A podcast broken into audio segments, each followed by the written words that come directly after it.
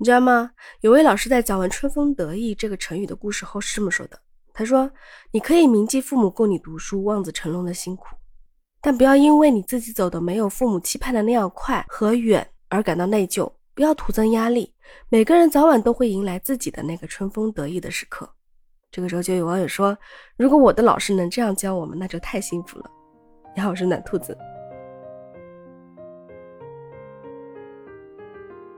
今天其实是一个种草局哈，我是想推荐两位博主给你的，也许你早就已经关注过他们了，也许你也看过他们的视频，不过没关系，你可以听听暖兔子我来聊聊这两位。第一位博主叫阿鱼爱学习，是一位小姐姐。之前我看到她的视频，是因为从一个营销号里面看到了她，挺意外的，就是一个营销号用她通过网络神医在线就诊之后。啊，然后他自己也去确诊了，确诊了一个叫做梅杰综合症这样一个病。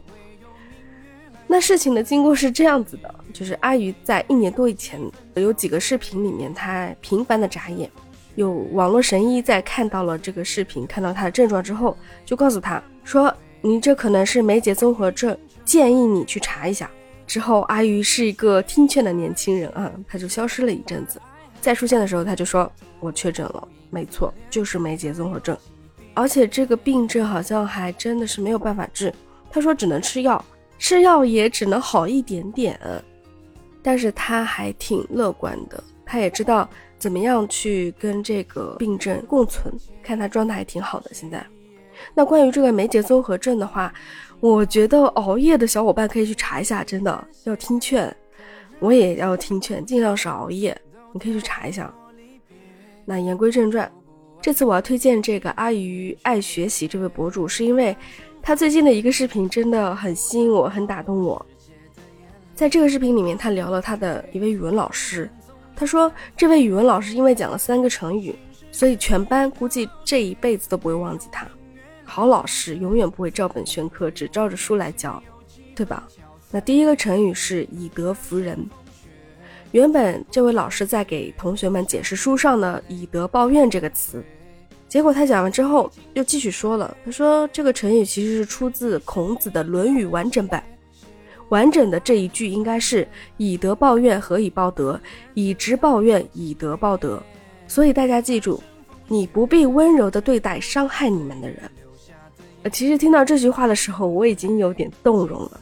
这句话我估计能够治愈一部分小伙伴吧。那怎么理解以德服人呢？这个老师听完同学们的回答之后，他说：“孔子其实是一个身高两米的山东大汉，他有个弟子叫子路，非常能打，一打十的那种。结果子路第一次见到孔子的时候，就被他以德服人了。嗯，那这位老师就告诉同学们，他说：一味的善良忍让，其实是对自己和所爱之人的亏待。你讲的话再有道理，也要有足够的实力，才有人愿意听。”不知道为什么，我在听到这两句话之后，我就有点想哭。嗯，这个虽然泪点低吧，但是真的这两句话，虽然很柔软、很温和，但是不知道为什么它有这种戳中我内心的力量。不知道你是怎么样的感受啊？那我们继续吧。缓缓，嗯，第二个成语是牛郎织女。他说，最早的时候，牛郎织女这个故事其实就是个传说，出自一本书，叫做《述异记》。述是讲述的述，异是异类的异，记就是记录的记。织女原先是天上的仙女嘛，她能够把衣服织得最漂亮，所以天帝就很体恤她，把她嫁给了在河西的牛郎。结果在婚后，她就贪恋这个家庭生活而荒废了事业，那天帝一气之下就罚她。罚他一年只能回一次活动和牛郎相会。这位老师说，这故事告诉我们，如果为了爱情而荒废事业，那么爱情和事业都会倒霉。我相信这句话也戳中了一部分人吧。那第三个成语是春风得意，就是我最开头说的啊。大家都知道有一句诗叫“慈母手中线，游子身上衣”，写这首诗的作者是孟郊。孟郊呢，他虽然很努力的在学习，但是他怎么也赶不上那些年少登科的天才们，对吧？呃，平平无奇。所以孟郊是直到四十六岁才中了进士，写下了这句“春风得意马蹄疾，一日看尽长安花”。然后呢，这位老师就告诉同学们，他说：“你可以铭记父母供你读书、望子成龙的辛苦，但不要因为你自己没有走的父母期盼的那样快和远而感到内疚，不要徒增压力。每个人早晚都会迎来属于自己的那个春风得意的时刻。其实，真的，我们很多小孩啊，小时候都是被父母逼得很紧，就说你一定要考出好成绩，你没有考出好成绩，你的人生就是失败的。”有多少人在这样的童年阴影中长大了？经历过这种童年阴影的小孩啊，听到这句话，听到这样的解释，一定会很感动的，对不对？所以，如果多一些这样的好老师，你说是不是很多孩子就不会走弯路了呢？那如果你恰好是一位老师，你也听到了这里，那么真的希望你就是未来的那个好老师。这是阿鱼爱学习这位博主最近很吸引我，让我很感动的一个视频。除此之外，他还有一期让我觉得他的阅读量和记忆真的很厉害的，就是聊了苏东坡。他说苏东坡是一个治愈系诗人，苏东坡的诗词有一种很具象又很神奇的治愈力量，你知道吗？他说会让你感觉到很安心自在、坦然无畏。就比如说，它可以治好你的精神焦虑。就在你想躺平，但是没有躺平的条件的时候，你可能会感到焦虑。那这个时候，他会告诉你啊，未成小饮聊中饮，不是有句话吗？叫小饮饮于野，大饮饮于市。那你看，一个要脱离社会去回归到大自然里面去，而一个是要身处红尘，大智若愚。但是我们都知道这两种都很难。那既然如此，不如中隐，动态平衡的活着，日常躺平。在需要内卷的时候再去内卷吧啊！再比如，它能让你成为一个豁达快乐的人。比如说，当你容颜老去的时候，你不用感到自卑。人老簪花不自修，花应修上老人头。在漂泊的时候也不用难过。人生到处知何似，应似飞鸿踏雪泥。那前尘往事你也不必去伤感。回首向来萧瑟处，归去也无风雨也无晴。在事业失败的时候，你也不必自怨自艾。世事大梦一场，人生几度秋凉。还有那句能让你快乐起来的诗词：“且将新火试新茶，诗酒趁年华。”还有那句“人间有味是清欢”。阿宇就说，苏东坡的治愈力量表露在他的诗词里面，而他的自愈主义隐藏在他的人生里。到最后的时候，他还推荐了一本书，叫做《做个闲人：苏东坡治愈主义》。他说，在这本书里面，就是除了讲诗词，还会讲一下这个苏东坡大概是在发生什么事情之后啊，什么样的心境来写的这个诗词，而且每句诗都会有一个非常详细的剖析。反正我种草了，我准备过两天就到书店里面去找找看。其实说到苏东坡，我又想到了另外一位博主啊，所以我开头就说我要介绍两位博主嘛。很有意思，其实，在之前也介绍过他。当时介绍他的时候，是因为他和他太太的故事，嗯，还挺感人的。哎呀，哭得稀里哗啦的。但是今天我要讲的，他介绍苏东坡的故事的时候，真的还挺好玩的，你知道吗？他这角度特别有意思。他就是戴建业老师，不知道你知不知道啊？他虽然有点口音，但是我觉得这个口音让他的课会有一点点可爱，哎。他介绍苏东坡是从一个很好玩的角度去说的，我模仿一下。他说，苏东坡这个家伙是又幽默又豁达又善良，可以说是人见人爱了。他在被贬到黄州的时候是被监管的，当时他是个犯人，但是到了黄州却没有人监管他，他天天有酒喝有肉吃，快活的要死。他一快活就开始在黄州写了很多好文章好诗，啊，前赤壁赋，后赤壁赋。还有很多诗词，什么大江东去都来了，他的敌人气得要死，狗东西，你还大江东去啊？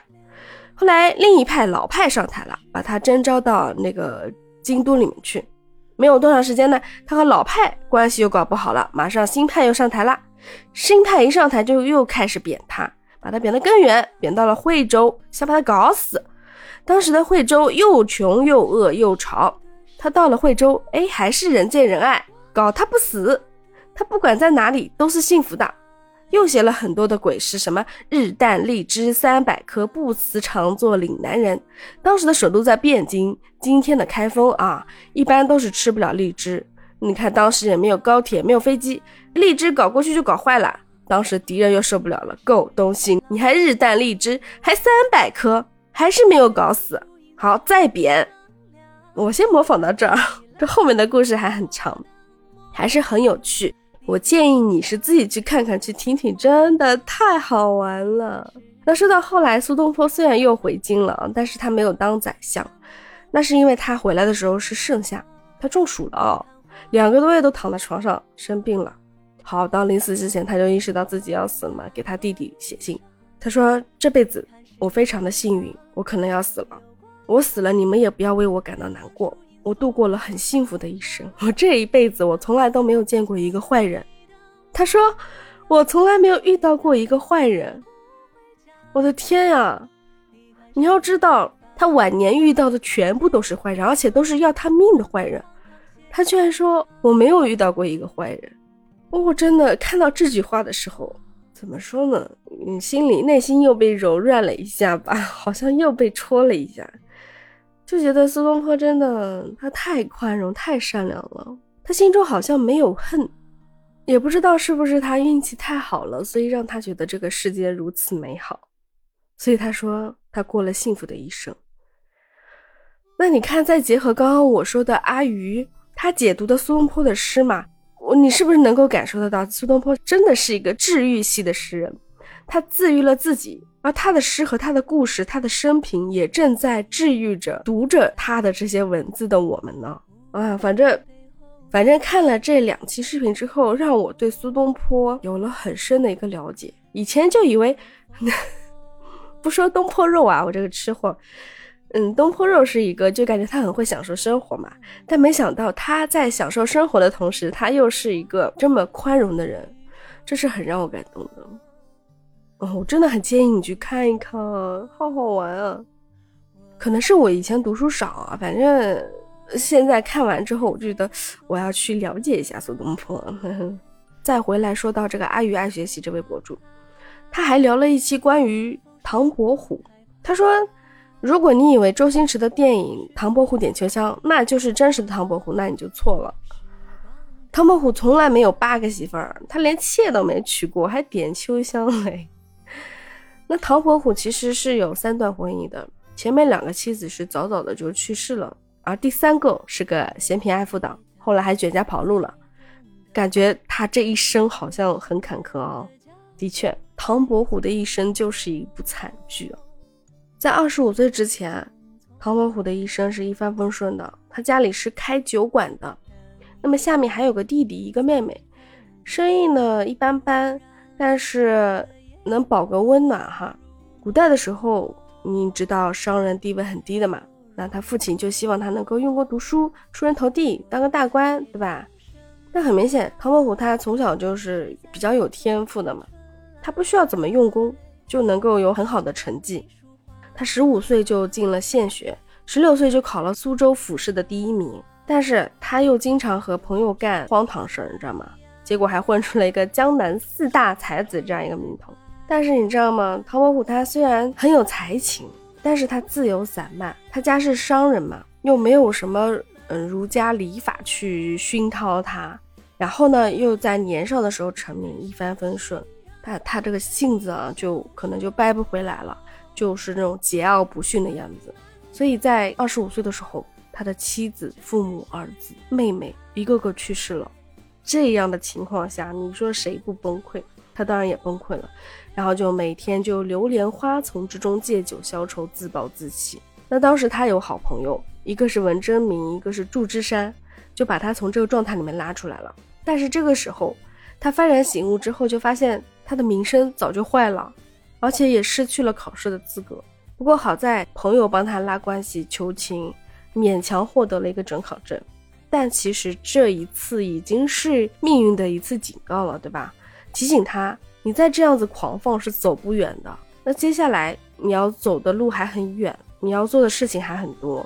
但是很明显，这唐伯虎没有把这次的教训当回事儿，因为他之后再去考试又是很顺利的，考了个省状元。他就越来越狂了，他就开始很张扬，因为他有很多的标签，有很多的这个 title，对吧？走出去，嗯，大家都知道啊，他是什么状元啊、县元啊、什么第一啊这种，就很多人就追捧他。那他的好朋友文征明和祝枝山呢是很好的，就劝他要戒骄戒躁。结果你知道他怎么说？他还说人家连个进士都没考中，没有资格跟他说这些。哎呀，他真的是油盐不进啊！直到后来唐伯虎进京赶考，结果遇到了一个有钱的公子徐经，两个人一路真的是纵情享乐，花天酒地，感觉真的是不用做准备都能考中。结果好嘞，那那年的考试特别的难，大家都考得不好。然后呢，他们俩考前又不复习，考完之后也不关心啥啥啥的。主考官在批卷的过程当中提了他们俩的名字，结果好了，陷入了这个科举舞弊案。反正最后就挺惨的。虽然说没有证据证明他们的确是舞弊了，但是还是有小有惩戒，就是开除学籍，下放到地方去了。那当时那个有钱的公子徐金啊，他有钱。但是对于唐伯虎来说，那简直就是晴天霹雳啊！你想，一个人人追捧的天才少年，居然被下放，还被说是作弊考生，你想也知道嘛。回到家里以后，那肯定被唾弃了嘛。然后第二任妻子也是趁机把家搬空跑路了。你想，在同一个地方摔跤，摔了两次，结果他爬不起来了，之后他就跟弟弟分家了，攒了钱，建了一个桃花庵。自称是桃花庵主，娶了一任妻子，叫做沈九娘。可能沈九娘这个名字也就让大家误会他有八个老婆，这是第九个老婆吧？其实不是，人家名字就叫沈九娘啦。但这位沈九娘虽然是一位妓女啊，但是还是挺好的。他们靠卖字画为生，日子挺苦，但是呢，生活还过得去，有妻女相伴，朋友也交心，这日子过得也是挺安宁的。那这个时候，他的心境就不一样了。这个时候，他就写出了“桃花坞里桃花庵，桃花庵里桃花仙。桃花仙人种桃树，又折桃花当酒钱。酒醒只在花前坐，酒醉还来花下眠。半醉半醒日复日，花落花开年复年。但愿老死花酒间，不愿鞠躬车马前。”这日子看着是越来越好了。但是啊，这个命运就喜欢开玩笑。在这个时候，他的妻子沈九娘就因为操劳过度去世了。之后呢，他又不听劝，去宁王府上当了个官。结果好来，宁王造反了。他虽然说逃脱了，但是这也算是一个生死劫了吧。这个时候，他才开始真正的反思。他明白，他的好朋友文征明都是为他好。终于，他幡然醒悟了。所以他在晚年就皈依了佛教，病死桃花庵，写下了他的生命中的最后一首诗。这才是真正的唐伯虎的一生。在看到阿宇讲的这个唐伯虎的生平的时候，我才真的意识到，好像我们平时可能就只会去快速的获取一些信息的时候，我们并不会去研究他这个到底是真的还是假的。我之前就看那个《唐伯虎点秋香》，就以为啊，唐伯虎就是这个样子的，原来不是哦。所以我真的觉得，一个爱读书的人，可能曾经遇到过一位好老师吧，才能让他从书中了解那么多，甚至会获取到一些快乐。可能我曾经也遇到过，但是 我没有听劝吧。但是现在我在慢慢的开始去享受这个读书的过程和读书的快乐。哎呀，但是时间真的很少，能够去获取这样的很深入的信息，一些背后的故事，甚至我们会有一些信息差。你有没有觉得不知道怎么去解决这种信息差呢？你有没有什么办法吗？我像我们这种快节奏，然后信息铺天盖地的这种时代哈，想要去精准的获取你想要的信息的时候，真的还挺难的，因为选择太多了，甚至有的时候是你没办法判断它是对的还是错的。对不对？这也是我很苦恼的一件事情，所以我现在觉得有这样的一些博主来给我们答疑解惑也好，给我们讲一些我们书本上没有的知识，老师没教过的，或者说我们平时看不到的一些东西，我觉得真的挺好的。所以这两位博主，一位是阿鱼爱学习，一位是戴建业，我真的强烈推荐给你！